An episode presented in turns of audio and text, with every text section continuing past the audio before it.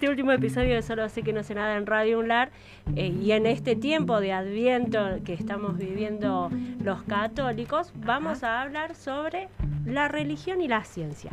Y para dialogar sobre este tema, le damos la bienvenida al licenciado Alejandro Gross. Él es licenciado en Teología y Religiones Comparadas de la Universidad Nacional de La Rioja y docente en la licenciatura en Historia. Licenciado Gross, bienvenido a Radio Unlar. Gabriela lo saluda. ¿Cómo le va? Hola, buenas tardes. Eh, ¿Cómo les va? ¿Cómo estás, Gabriela? Y buenas tardes a toda la audiencia. Bien, todos bien acá, un poco con calor y también con ganas de hablar sobre esto que tiene que ver con el tiempo que se está viviendo en la fe católica, que es la llegada de Jesús, y un poco nos, ponernos en esto de eh, qué es lo que está pasando en el mundo. Si bien tenemos más de 1.340 millones de católicos en, en nuestra humanidad, hay un porcentaje de aquellos que están como descreídos, qué es lo que pasa, realmente existe Dios, realmente existió Jesús, cuál es la posición que tiene la ciencia eh, respecto a esto.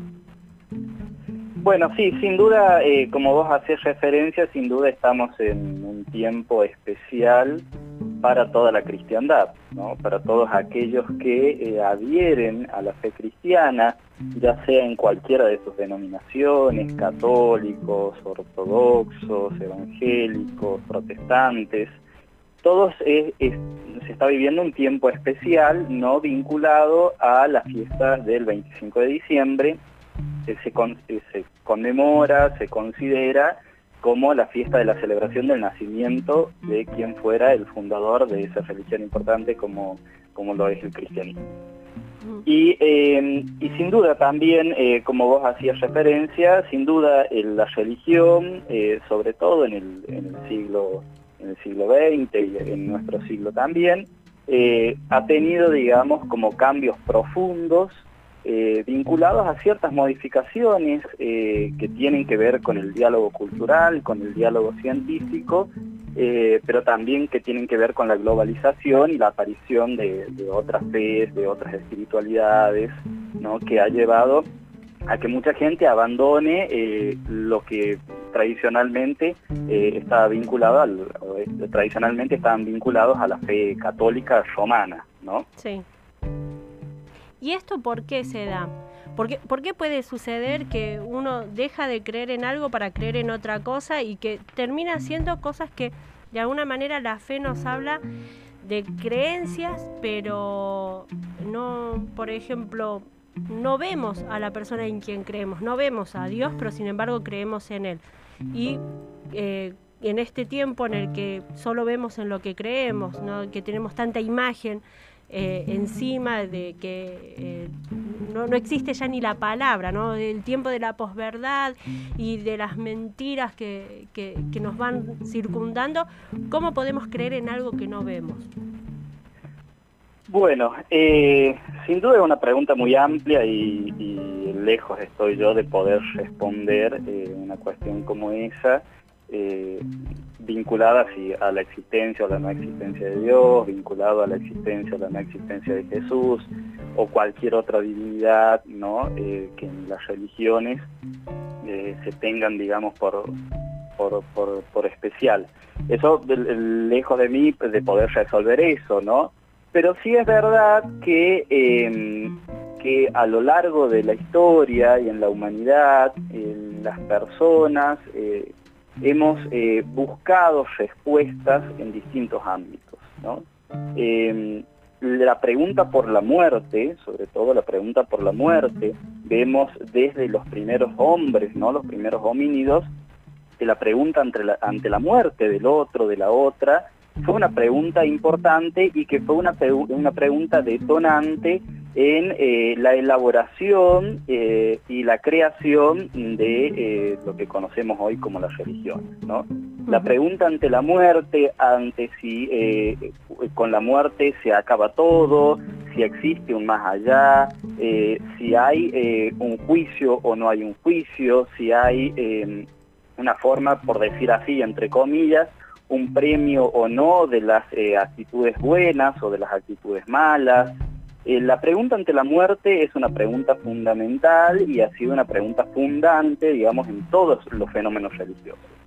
Y es una pregunta religiosa de la humanidad, pero además una pregunta cultural y una pregunta eh, muy humana, digamos, porque también vemos que la filosofía ¿no? Eh, ubica como sus orígenes también la pregunta por la muerte, eh, en esa pregunta ubica ¿no? como sus orígenes.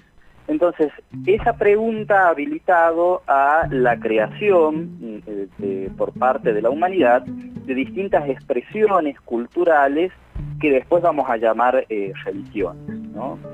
También, sin duda, eh, el, hecho de los fenómenos naturales también ha sido una pregunta eh, muy fuerte eh, en, los primeros, en los primeros hombres, las primeras civilizaciones, referidas al tema de la lluvia, al tema del sol, ¿no? porque el hombre estuvo, estuvo y está en, en un contacto estrecho con la tierra, entonces esa vinculación con la tierra fue muy importante para la creación de las expresiones religiosas.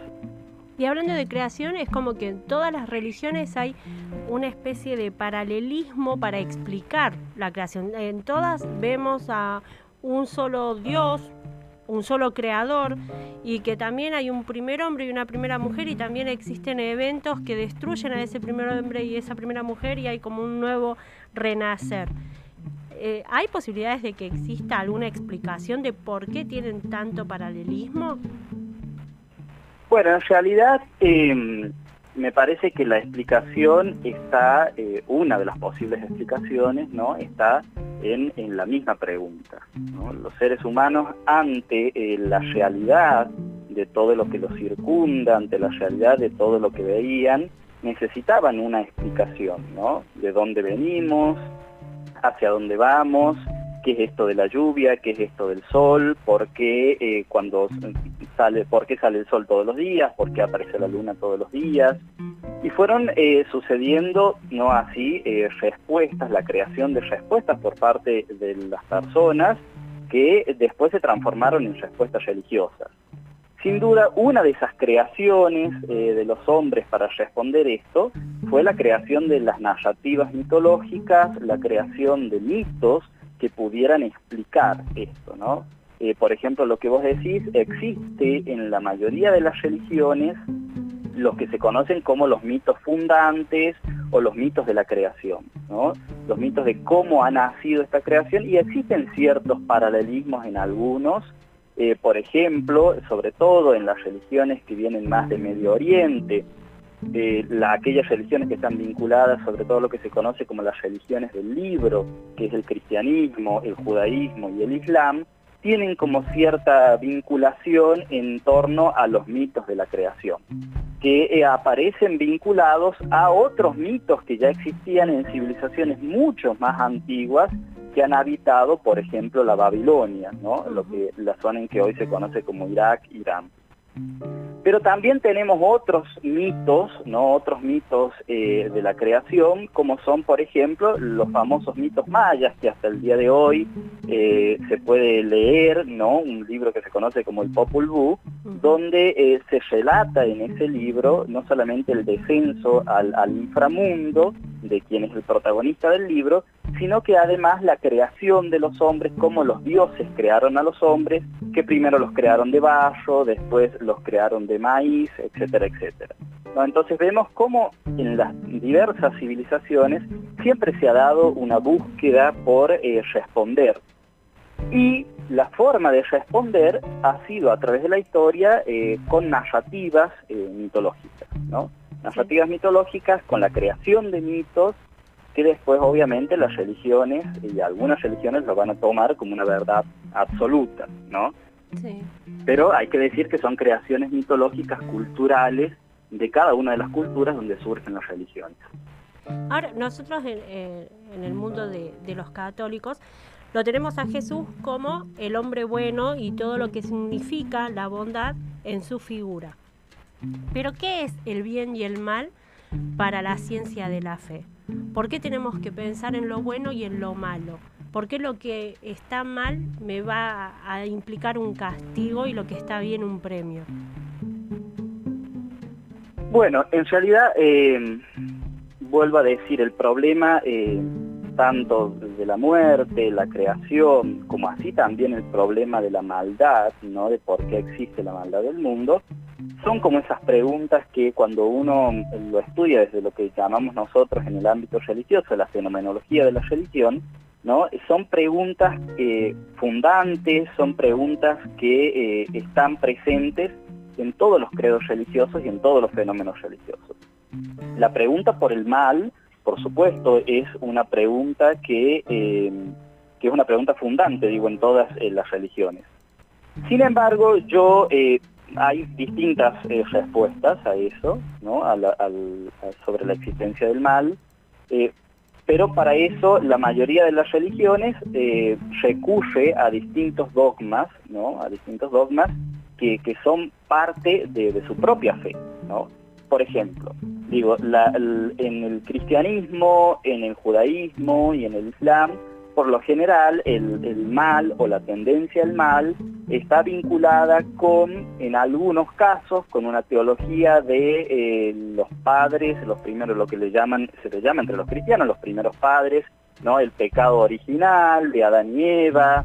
Hay otras explicaciones vinculadas a la supuesta existencia de una figura maligna, ¿no? Que también eh, esta existencia de, sería del demonio, de Satanás, ¿no? que, eh, que es la figura a la cual se, se vincula con el mal, ¿no? Y por el otro lado, eh, la figura del bien, ¿no? la figura de la bondad que se vincula eh, con Dios, Dios como fuente de todo bien, de toda belleza, de, del amor, ¿no? en, en algunas palabras. Pero sin embargo, en algunas eh, otras religiones, digamos esto de que, de que exista algo así como una entidad que, que controle el mal, ¿no? como lo que se habla del demonio, en, eso, en algunas otras religiones esto no existe, ¿no? sino que el mal y el bien habitan en nosotros y somos nosotros los que tenemos o deberíamos tener la capacidad de optar entre algo que nos parezca bueno y algo que nos parece malo. Eh, entonces también está esa respuesta religiosa que eh, también en otras religiones como el budismo, como el hinduismo, como el taoísmo, y muchas otras eh, expresiones religiosas que eh, nosotros estamos capacitados para optar entre el bien y el mal. También dentro de la teología cristiana, digamos, existe lo que se llama la teología del libre albedrío, ¿no? la posibilidad que uno tiene de elegir entre el bien y el mal. Pero en última instancia eh, somos nosotros, nosotras, los que elegimos ¿no? entre una acción buena y una acción mala. Claro, eso también es lo, que le iba a, preguntar a continuación, que tiene que ver con el tema de qué existe cuando no existe la fe. ¿Qué hay cuando uno no tiene fe, cuando no cree en algo de eso que no, no puede verlo, pero tal vez pueda sentirlo? ¿Podemos hablar de hombres sin fe? Sí, sin duda. Sin duda que podemos hablar de hombres sin fe, de mujeres sin fe, y sin duda que podemos hablar eh, de lo que se conoce, ¿no? Eh, digo, en el, en el común de, las conversaciones, de lo que se llama como el fenómeno ateo, ¿no? Hola.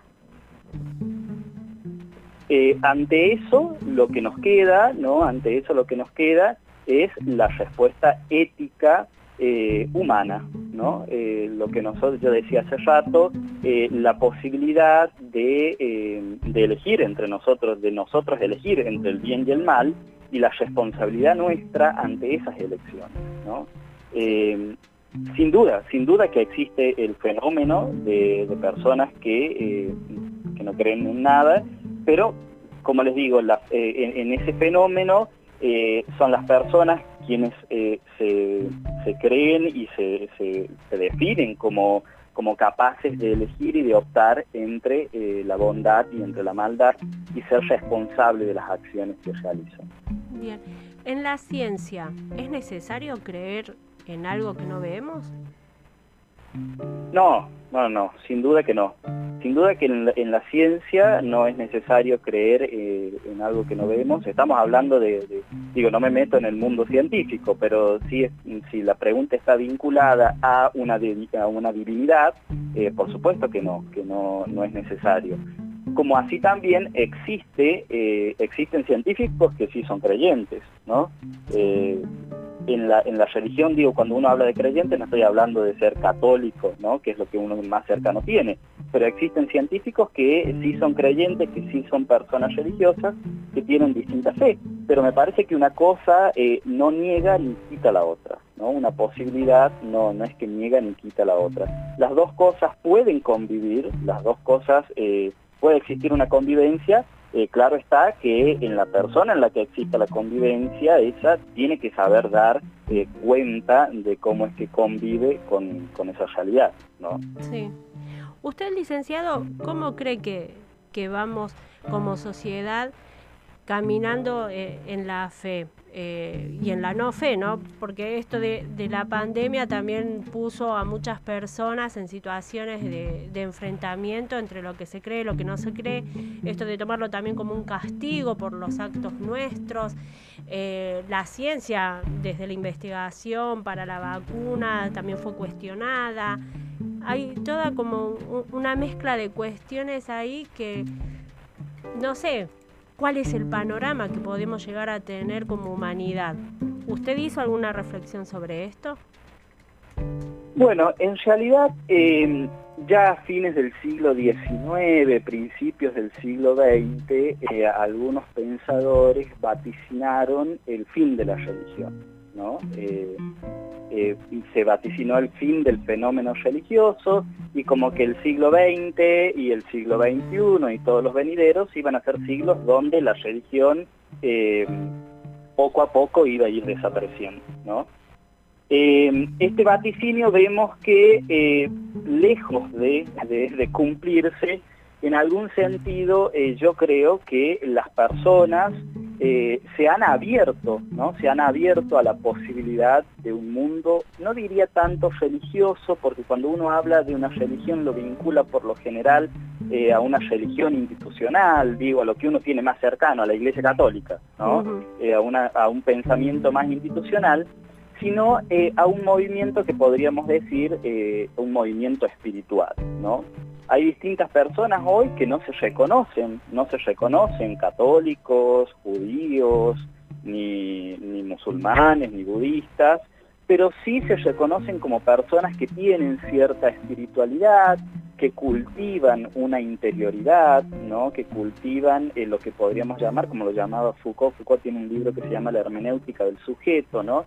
que cultivan como cierta hermenéutica de, de uno mismo, ¿no? de pensarse uno mismo, y eso vinculado a una espiritualidad que eh, eh, está eh, fundada en las preguntas más profundas, ¿no? Esto que hablábamos recién, de la bondad, de la muerte, del bien, del mal, etcétera, etcétera. yo creo que sin duda lo que estamos viendo es la pérdida del fenómeno de las religiones institucionales, ¿no? el descreimiento de las personas, de las religiones institucionales como las conocemos, ¿no? Como dije recién, eh, el, catolicismo, el judaísmo, el islam, en, el mundo occidental, ¿no? En el mundo eh, de Oriente estamos hablando de otros fenómenos. Por supuesto que esto no es homogéneo, no estamos hablando de que en todo el mundo pasa así.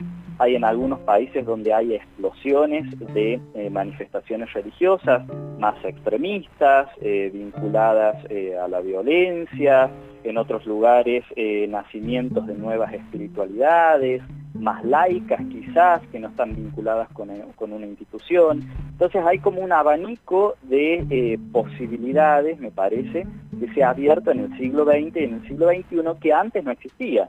¿No? Mm. Cuando uno piensa en la religión, como decía hace rato, cuando uno piensa en la religión, por ejemplo, en el siglo XVII, XVIII, inclusive en la Edad Media, está hablando de eh, religiones institucionales eh, y sobre todo de una religión institucional ¿no? en el mundo occidental. Sí. Licenciado, por último, ¿por qué eligió esta carrera usted? ¿Qué lo llevó a, ser un estudioso de, la ciencia de la fe? Qué buena pregunta. bueno, em, en realidad, como vos decías, mi título anterior, yo soy profesor de historia, ¿no? Y em, y siempre me ha llamado la atención, ¿no? Siempre me ha llamado la atención el fenómeno religioso en sí, ¿no? Eh, esto, estas preguntas que hablábamos al principio, inclusive esto de de por qué existen eh, las religiones, de por qué existe eh, la creencia en las personas, siempre me ha llamado la atención y eh, me pareció que la Universidad Nacional de La Rioja, con esta licenciatura, ofrecía esa posibilidad de estudiar el fenómeno religioso sin una vinculación estrictamente con la fe, ¿no? Eso también hay que decir. una cosa es, por ejemplo, cuando nosotros hablamos, y como me presentaste, como licenciado en Teología y Religiones Comparadas, uno cuando habla de teología, por lo general lo vincula a una creencia, ¿no? Dice, mm. bueno, teología estudia, no sé, los curas, los rabinos, ¿no? Lo, lo, lo, que tiene eh, la Universidad Nacional de La Rioja, que estudia, desde esta carrera se estudia el fenómeno religioso como fenómeno en sí, eh, desde múltiples formas y múltiples miradas, de la psicología de la religión, la sociología, perdón, la sociología de la religión, la antropología de la religión, ¿no? el estudio de la religión como un fenómeno. Y me pareció eso como muy interesante, digo, eh, nuestra carrera tiene la posibilidad de aportar a la sociedad riojana y a la Argentina eh, la posibilidad del estudio de, de la religión como un fenómeno más dentro de las construcciones culturales de los hombres. Sí, y que La Rioja justamente de construcciones culturales con la fe tenemos bastante material para poder investigar y entender. Y, Sin duda, sí. Y la última sería, Jesús para usted, ¿fue un hombre al que endiosamos o realmente fue el Hijo de Dios? Bueno, eh, ahí eh, podría decirte que caben como dos, dos respuestas. Eh, sin duda que eh, el cristianismo cree que, eh, o reconoció, los primeros cristianos reconocieron en la persona de Jesús de Nazaret al Mesías, al principio, al, Mesías esperado por el judaísmo, y después fueron reconociendo poco a poco al Hijo de Dios y a Dios mismo en la persona de Jesús. ¿no? Esto fue un hecho progresivo, no es que los primeros discípulos eh, de Jesús eh, vieron en él eh, a Dios o dijeron este es Dios, ¿no? entonces, digo, caben como dos respuestas. Y la otra respuesta es que Jesús fue un hombre, ¿no? Jesús fue un hombre que, que creó un movimiento religioso, que creó un movimiento religioso vinculado al mesianismo de ese momento en, la Palestina, como muchísimos otros maestros ¿no? que existieron en, el judaísmo, que tenían sus alumnos, que tenían sus discípulos, y, eh, y fue, podría ser también la posibilidad de que fue un hombre más y eh, un maestro más dentro del judaísmo, eh, como les digo, del, del, del primer siglo de la era común, ¿no? Eh, ahora, si vos me haces una pregunta personal, eh, que ya estaría vinculado con una pregunta de la fe, ¿no? Con una pregunta de la fe, sinceramente eh, no sabría darte una respuesta. digo, yo he crecido dentro de una cultura católica, nuestra cultura, Johanna es una cultura católica, y la única respuesta que podría dar es la respuesta que Giovanni Battimo, ¿no? un, pensador italiano que todavía vive, él escribió un libro que se llama Creer que se cree. ¿no?